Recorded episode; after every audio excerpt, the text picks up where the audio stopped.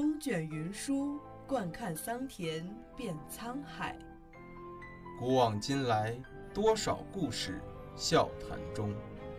传承中华历史文明，讲述陕西文物故事。听众朋友们，大家好，这里是陕西文物之声，欢迎收听今天的栏目《文物的传奇身世》。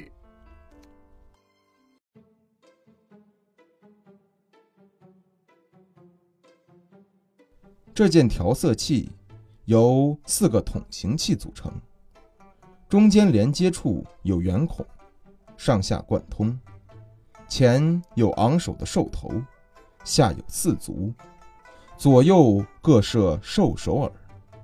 出土时，器筒之内留有矿物粉末，说明此器物为调制颜料之器。从它用青铜铸造。精美而奇特的造型，同时和簋、鼎等重要礼器一起陪葬，可以看出这是一件在重大场合才会使用的器物。根据与此器物同时出土的青铜器上的铭文进行考证，此器物为西周初期周文王之子、贵族史官毕公高之属吏季的家族之物。史官在周代是一个重要官职，叫做作策。他们在周王左右担任祭祀、兴历、卜筮、祭祀等。每逢遇到重大事件和祭祀，周王都要命令史官在场做记录，并书写于册上，向天地神奇进行祷告。在当时用文字书写记录是一件非常重要而神圣的事情，也称注册。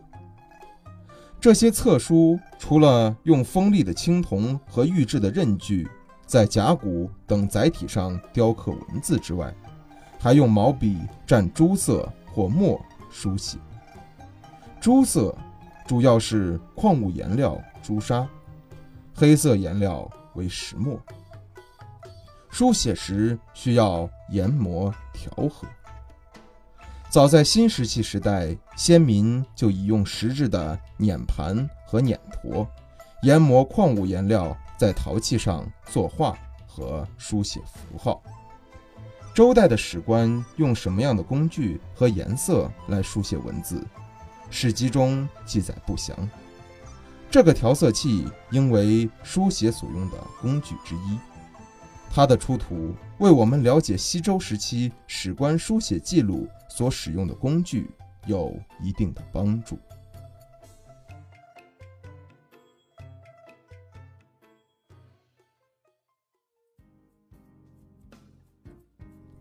感谢收听今天的陕西文物之声，更多往期节目及相关文物动态，敬请关注陕西文物之声官方微博或登录蜻蜓 FM 收听。